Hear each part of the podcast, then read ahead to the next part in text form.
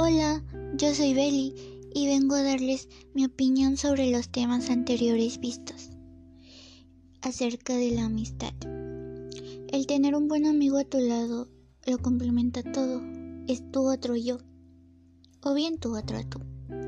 El saber que tienes a alguien que te apoya en todo momento es lo mejor. Compartir sentimientos, reír juntos, llorar juntos. Los amigos son una segunda familia para nosotros y, y hay que saber cuidarlos.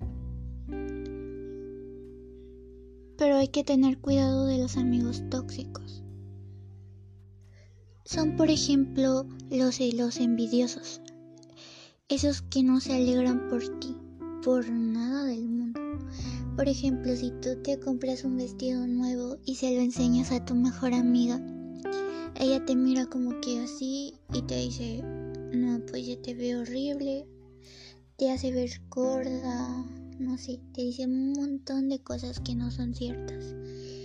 Y es porque ella sabe que tú te ves increíble y ella no soporta eso.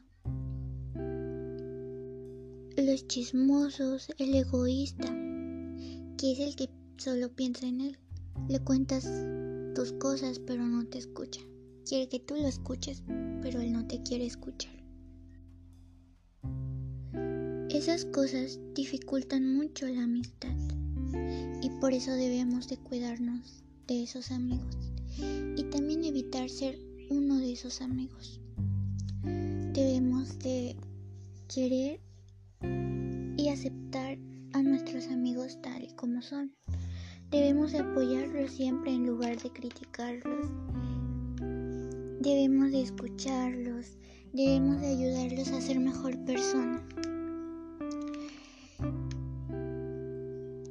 Para mí, eso es el amor de una amistad verdadera, no importa la edad. Hay que amar a nuestro propio amigo.